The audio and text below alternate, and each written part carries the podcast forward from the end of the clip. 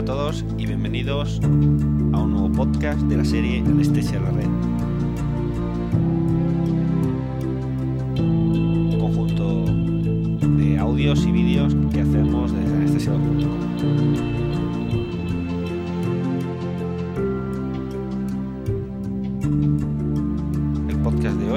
Es el número 19 y lo vamos a dedicar a los incidentes críticos en anestesia.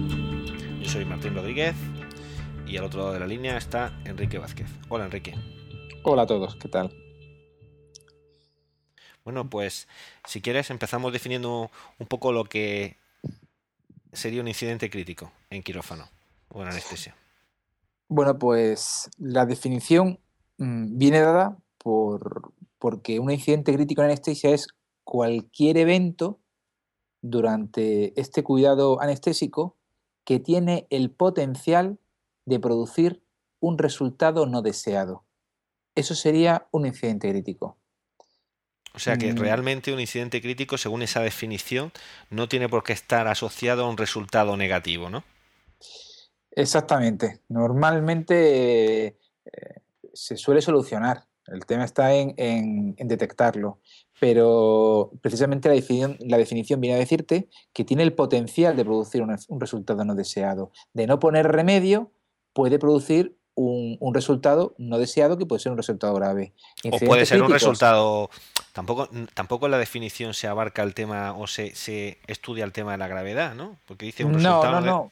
Exactamente. Lo de crítico no va relacionado ni con el paciente crítico, eh, ni, ni, viene más bien relacionado por lo, por lo de inesperado, quizá.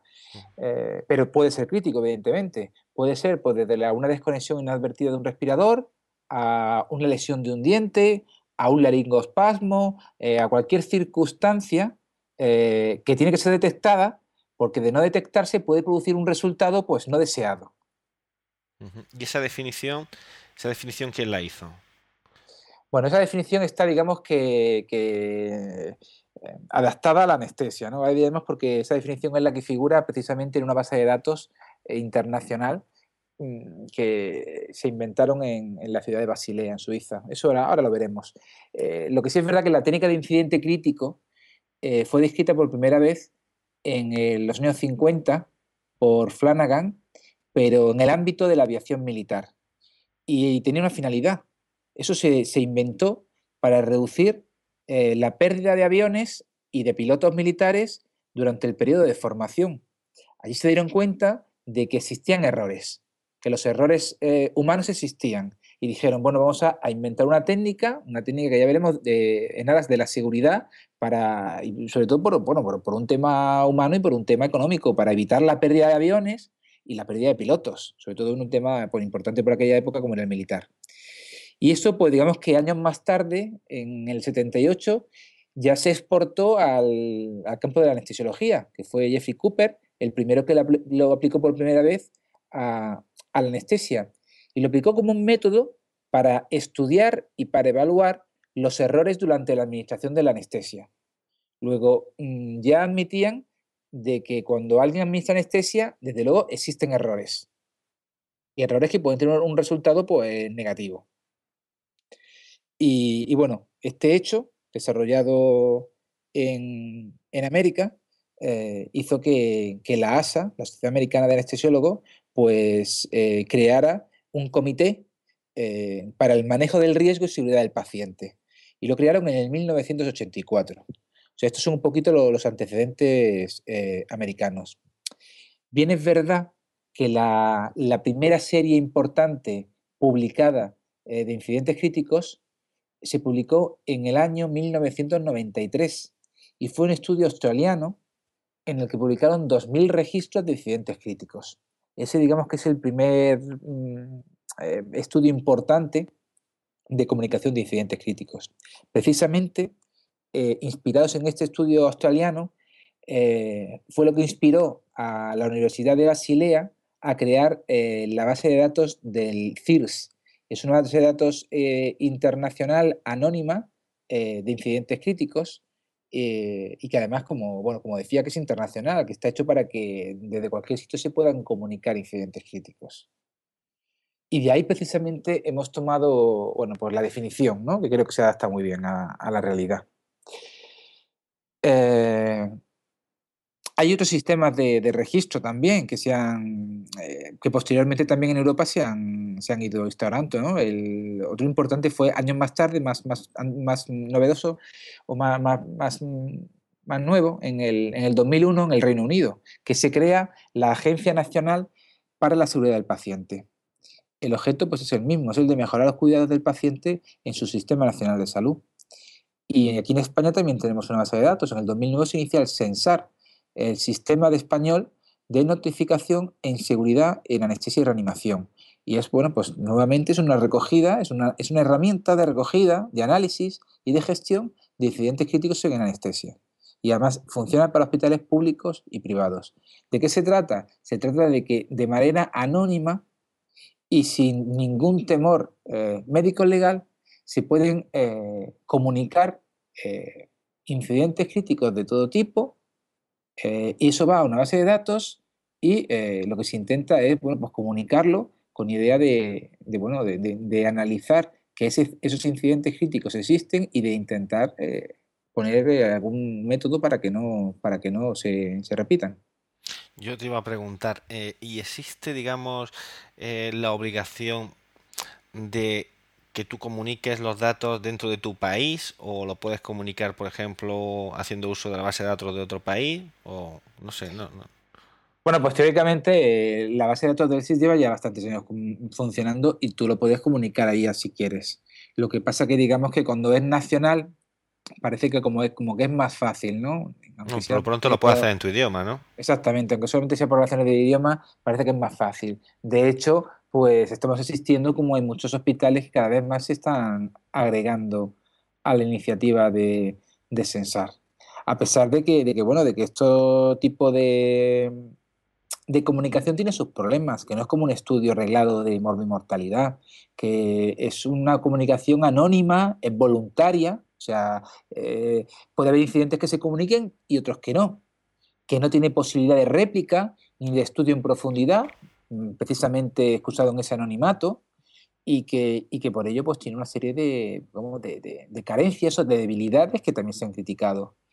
Pero, pero bueno, a pesar de esas críticas, eh, sí es verdad que lo que han demostrado es que los incidentes críticos en anestesia existen y, no solamente que existen, sino que hoy en día ya sabemos que, por ejemplo, los que están relacionados con los eh, problemas eh, respiratorios son los más frecuentes. Eh, y, mm, digamos, dentro de esta cultura de la seguridad, ¿qué herramientas crees tú que pueden ayudarnos a disminuir el número de incidentes críticos? Bueno, pues precisamente un intento de, como tú dices, de reducir el número de incidentes críticos y, bueno, y en torno a, toda esta cultura ¿no? de la seguridad que se ha ido creando, se está implantando el checklist. El checklist que, bueno, emana de la, de la Organización Mundial de la Salud y es como una herramienta sencilla para evitar errores médicos e improvisaciones. En nuestro caso, por lo menos en mi, hospital, estamos adaptando el de, la OMS, que es eh, pues en un formato de papel, que también existe en formato electrónico, es un chequeo en el que, bueno, pues tiene una serie de ítems, ¿no? Se va a, a comprobar que el paciente es quien dice ser, eh, se corrobora realmente y se comprueba el sitio quirúrgico, que esté en todo el personal de quirófano eh, presente, que se conozca y se intenta anticipar por los problemas que puedan surgir, como por ejemplo alergias, que la medicación anestésica esté chequeada, el pulsosímetro funcionando, eh, prever posible anomalía de, de, vía aérea difícil, sangre disponible, etc. Y se trata de hacer conjuntamente con, con el personal de enfermería y con, el, y con los cirujanos, pues de una manera un poquito mm, pues, rigurosa y, prácticamente hacerlo siempre, hacerlo de rutina. Lo que pasa es que, desde luego, para nosotros que no hemos estado hasta hace poco acostumbrados a trabajar de esta manera, al contrario, por ejemplo, que en el mundo de la aeronáutica o en el mundo militar, mm, quizás cueste un poquito implantar ese tipo de medidas porque puede ser que nos suenen hasta un poco ridículas, ¿no? Hombre, de hecho yo ya conozco opiniones y es cierto, ¿no? De que, que bueno, quien más y quien menos siempre se debería hacer un checklist, ¿no? O sea, lo que pasa es que digamos que eso no está tan estandarizado, ¿no? Pero mm, sabemos que de buena praxis el comprobar siempre, pues nuestro respirador, nuestra máquina de anestesia, se debe comprobar siempre. Debemos chequear la, la, medicación, debemos comprobar que el consentimiento informado eh, esté, pues eso, firmado y presente. Eh, comprobar que el paciente esté en condiciones, eh, que no haya ningún error de, la medicación, todas esas cosas, eso es un, eso es un checklist. Y, de hecho, eso se ha hecho siempre, ¿no? se ha hecho siempre. Pero, por ejemplo, el ítem que funciona en, el nuestro es que el pulsosímetro esté funcionando. No habla nada del electrocardiograma, no habla nada de la tensión, y bueno, pues hay gente que dice, bueno, que en realidad hacen eso y bastantes más cosas. Pero de hecho, sí parece, según los datos de la, de la, OMS, sí parece que esto podría reducir en un número significativo las muertes, ¿no? Sobre todo debido a, errores. Sí, lo que pasa es que la idea del checklist es, digamos, hacer algo sistematizado, ¿no? No eh, reglado, en el que no deje, digamos, al libre albedrío del anestesista que se acuerde de mirar si el pulsiosímetro está funcionando, sino y llega incluso pues a a, preguntar en, en, la sala si está todo el personal, que quiénes son cada uno, ¿no? Sí, además tiene su forma de hacer, o sea que eso hay que hacerlo en voz alta. Eh, realmente se le pregunta, ¿puede presentar el paciente una vía aérea difícil? Se supone que tú ya lo has visto en el, en el, en el preoperatorio, pero bueno, te obliga como a tener que decirlo en voz alta, ¿no? Entonces, pues bueno, son una serie de ítems que hay ahí que, que, bueno, pues están ahí y se está haciendo en más sitios, pero bueno, será todavía, yo creo que todavía le falta un poco por saber si esto realmente acabará implantándose definitivamente y, bueno, habrá que comprobar si eso, pues bueno, si realmente la implantación del checklist realmente disminuirá los incidentes críticos en anestesia. Bueno, pues el tiempo lo dirá. Desde luego en otro tipo de trabajo eh, está muy estandarizado. los aviones, el piloto y el copiloto repasan todo y es en realidad un checklist y básicamente, aunque sepan que está funcionando, se pregunta el uno al otro y uno es el encargado de rellenar y otro es el encargado de listar los ítems y quizás el día de mañana, pues en nuestro caso, pues sea así. Desde luego yo creo que es una buena herramienta, por lo menos la comunicación, todo lo que es la comunicación esta de incidentes críticos, en conocer que, que bueno, que hay errores que realmente que existen, que pueden ocurrir y que, y que, bueno, que es muy difícil de, evaluarlos porque a lo mejor no quedan reflejados en, ningún soporte eh, de historia clínica en el hospital, pero que realmente se pueden comunicar, ¿no? Y de hecho ha habido, pues, bueno, errores de medicación, eh, errores de administración de fármacos, eh, en fin, y esto, pues, lo primero que hay que hacer es conocer que existe para intentar poner remedio e incrementar la seguridad del paciente, porque esto no busca otra cosa nada más que incrementar la seguridad del paciente. Muy bien, Enrique, pues yo creo que ha sido una explicación bastante mm, condensada que nos has dado, pero muy interesante. Y si te parece, pues lo dejamos aquí hasta el próximo podcast, ¿no? Venga, pues nada, hasta la próxima. Un abrazo para todos. Un abrazo, adiós.